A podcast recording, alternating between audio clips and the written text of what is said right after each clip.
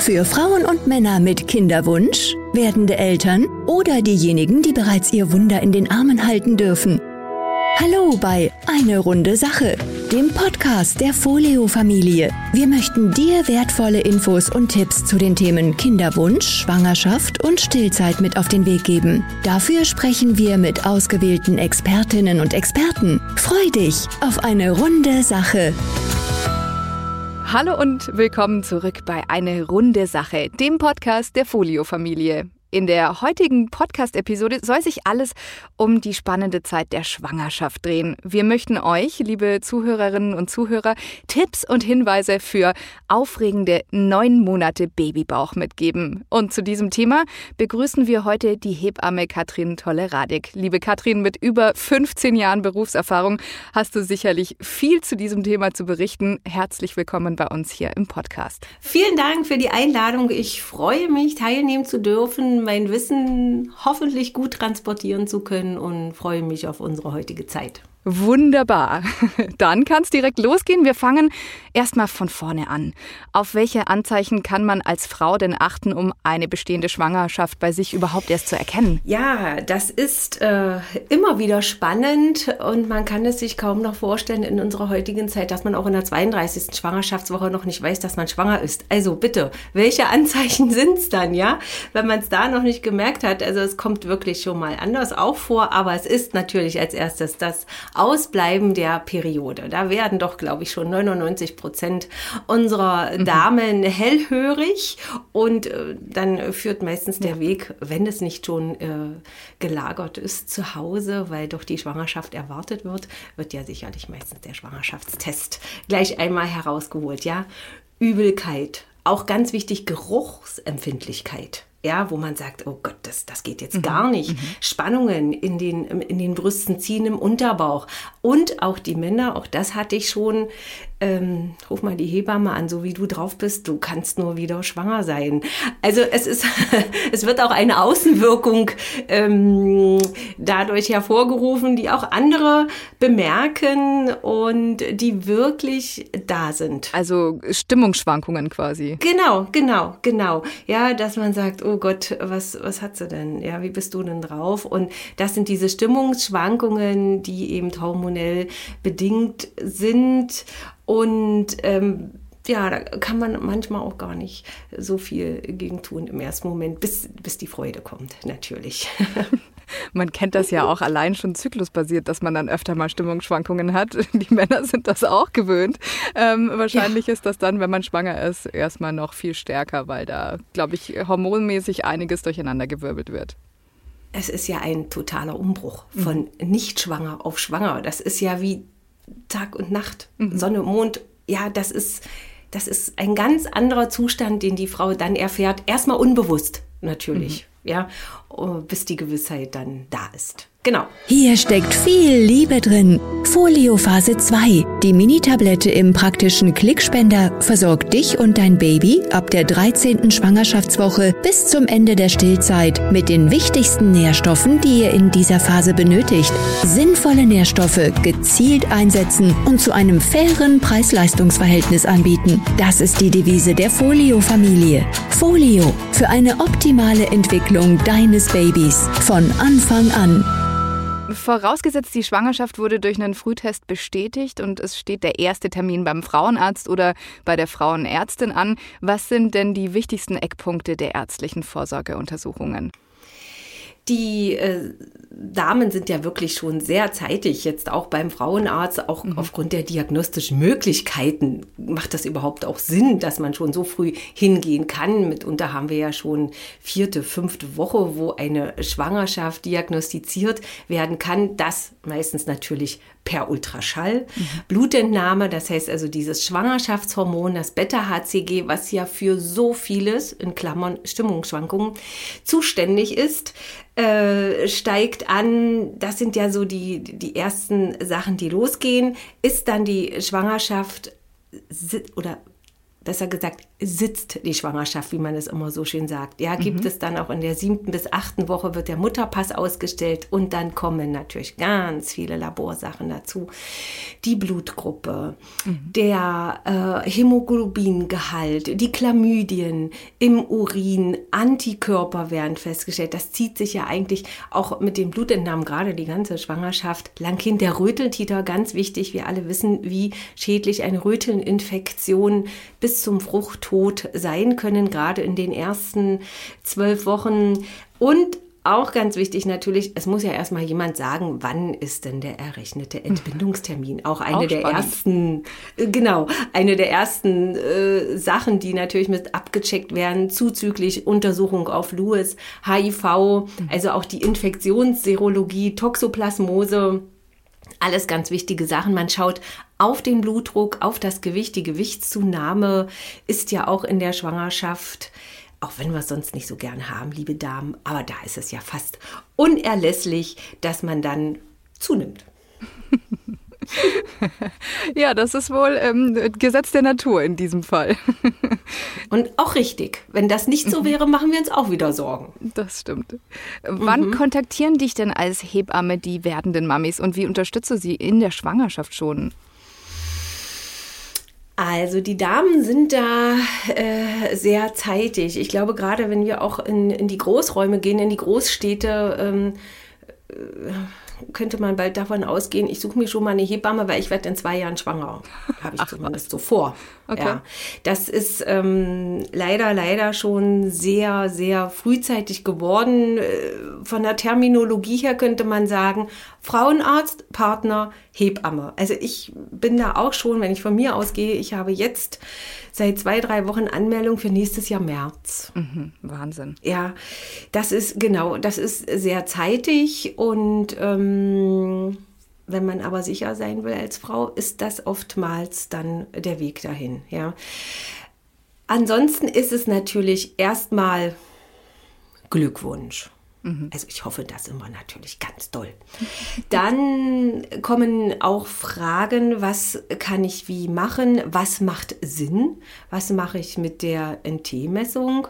Wie viel Ultraschall darf ich haben? Wann mache ich die Feindiagnostik? Brauche ich einen Prena-Test? Das sind ja auch alles Fragen, mhm. die man auch mal außerhalb der Frauenarztpraxis an uns richtet. Und das ist auch in Ordnung so. Wobei ich auch immer sage, mit jedem Test, den ihr macht, müsst ihr mit der Konsequenz des Ergebnisses leben. Ich brauche keinen Test, wenn ich, wenn ich daraus nicht eine Erkenntnis ziehe mhm. und eine Konsequenz habe. Mhm. Und dann ist weniger mehr, natürlich. Ganz kurz eingehakt an dieser Stelle für unsere Zuhörerinnen und Zuhörer. Was genau sind das für Tests und wozu werden die gemacht? Also diese NT-Messung, diese Nackenfalten-Transparenzmessung ähm, wird gemacht, um Chromosomstörungen. Ich glaube, die bekannteste ist dort die Trisomie 21. Mhm. Her nicht direkt herauszufinden, weil da muss man noch weitergehen. Dazu komme ich dann noch. Also es geht um die Chromosomstörungen und Infektionen, Herzfehler. Was ist da? Bei solchen Krankheitsbildern, die beim Baby vorliegen können, ist halt die Nackenfalte dicker, weil dort Wasser eingelagert wird. Ja, diese NT-Messung wird immer zwischen der 11. bis 13. bis 6. Schwangerschaftswoche durch durchgeführt, ja, hat allerdings aber auch einen Preis. Deswegen, man sollte wirklich überlegen, was man möchte. Sie ist aber nicht Ausschluss für alles. Wir können nicht sagen, wenn ich das gemacht habe, ist immer alles okay. Oder, oh Gott, das ist etwas dick. Ihr Kind ist bestimmt äh, behindert, hat eine Trisomie 21 oder 13 oder 18. Nein, danach äh, schließt sich, wenn man dann weitergehen will, der Prena-Test an. Das ist eine Blutentnahme, wo es wirklich ähm, zu 99 Prozent ein richtiges Testergebnis gibt, gerade im Hinblick auf diese Chromosomenanomalien, die dann vorliegen, also wo man dreimal eins der eben genannten Chromosomen hat, die dann ja auf ein äh, Defekt, eine Erkrankung des Kindes hinweisen. Also die NT-Messung ist das eine, sollte die auffällig sein, würde sich der Prena-Test dann anschließen. Man kann ihn ab der neunten Woche machen, ist aber eigentlich immer um die zwölfte Woche äh, verortet, weil es dann auch wieder mit dem Ultraschall meistens im System der Frauenärzte einfach, wie die Abfolge ist in der schwangeren Beratung, dass das so einen Fluss hat, eben auch nichts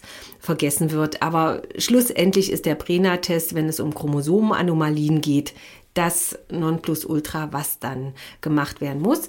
Viele machen es auch sicherlich, um ein wirklich gesundes Baby zu bekommen und auch das Geschlecht äh, zu erfahren, wobei man wissen muss, das wird nicht vor der 14. Schwangerschaftswoche bekannt gegeben.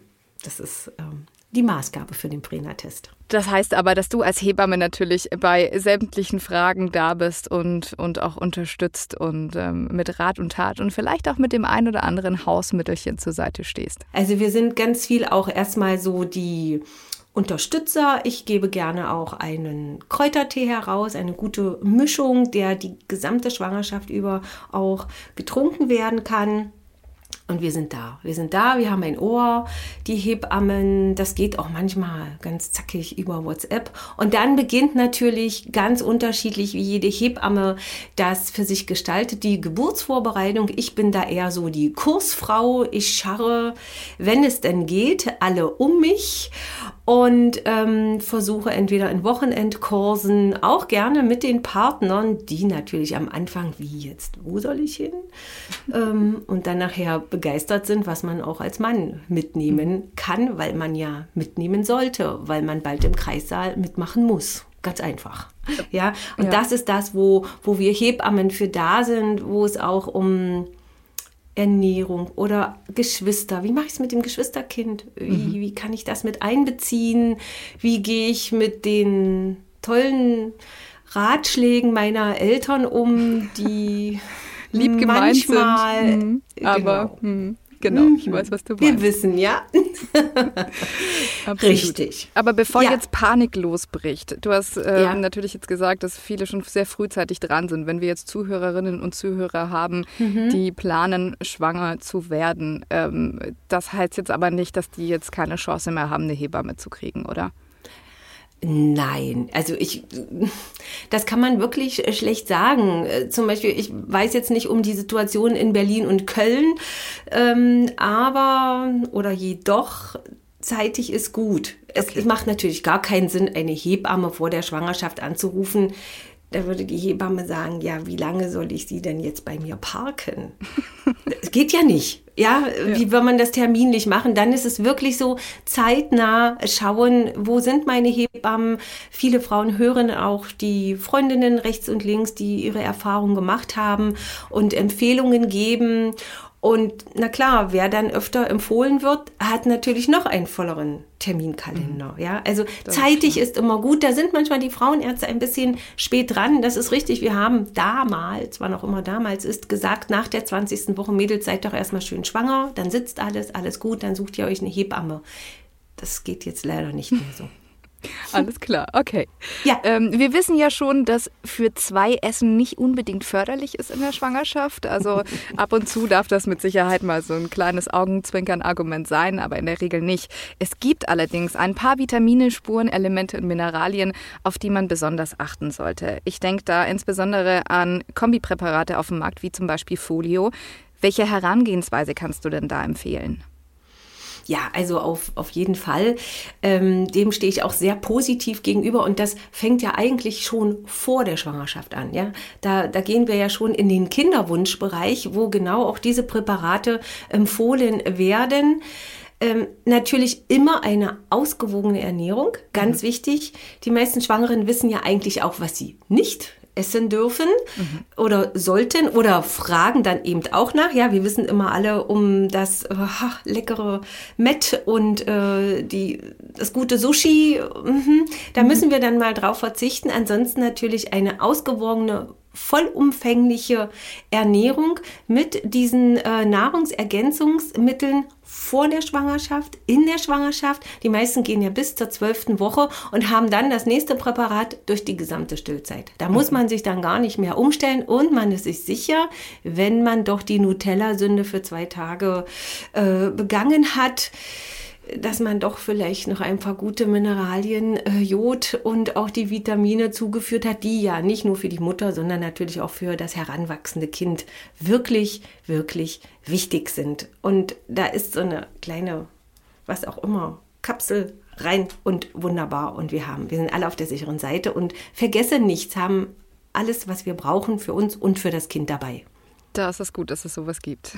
Neben den Dingen, die man im Verlauf der Schwangerschaft auf jeden Fall abgehakt haben sollte, welche Hinweise oder auch Tipps kannst du denn unseren werdenden Mamas und Papas sonst noch mit auf den Weg geben?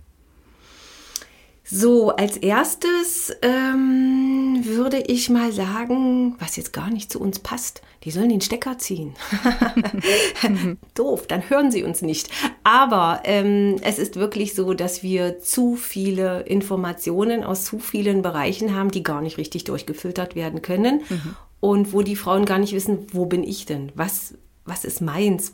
Wo finde ich mich wieder? Was trifft denn überhaupt auf mich zu? Mhm. Ja, also erstmal etwas runterfahren. Entspannung, alles gut. Ganz wichtig ist, ich glaube, was auch viele so nicht wahrnehmen, man spricht immer vom Bonding im Kreissaal nach der Geburt. Bonding fängt an, wenn ich schwanger bin. Da, mhm. da habe ich eine Beziehung, die startet, die kann sowohl positiv als auch negativ besetzt sein, das mhm. wissen wir. Und ähm, Bonding heißt dann also auch Yoga, Entspannungsübungen, wer jetzt mit Yoga halt nichts anfangen kann. Meditation, Atemübungen, ja, das ist alles gutes Material, was wir dann schon auch unserem Kind mit auf den Weg geben können. Auf die Signale des Körpers hören, wo geht es mir jetzt nicht so gut, wo kann mir auch die Hebamme helfen mit Homöopathie, Akupunktur, Akupressur, Taping, Akkutaping, wo muss ich vielleicht doch mal den Arzt noch befragen, ja. wie beziehe ich auch mhm. den Partner mit ein, ganz wichtig, sie stehen nicht daneben, sie gehören total dazu. Das ist ein Konglomerat an Familie, was sich dort entwickelt. Ja, gerne natürlich auch, wer nicht in einem Gefahrenbereich arbeitet, macht weiter, Mädels. Das ist ähm, also dieser alte Spruch gilt immer noch: Schwangerschaft ist keine Krankheit und äh, es ist okay und die Zeit vergeht auch so und man hat dann nämlich gar nicht so viel Zeit rechts und links zu hören und zu lesen. Man kann auf sich hören, man hat einen guten Tagesrhythmus, einen guten Ablauf und ähm, steht mit beiden Beinen im Leben und das ist gut so.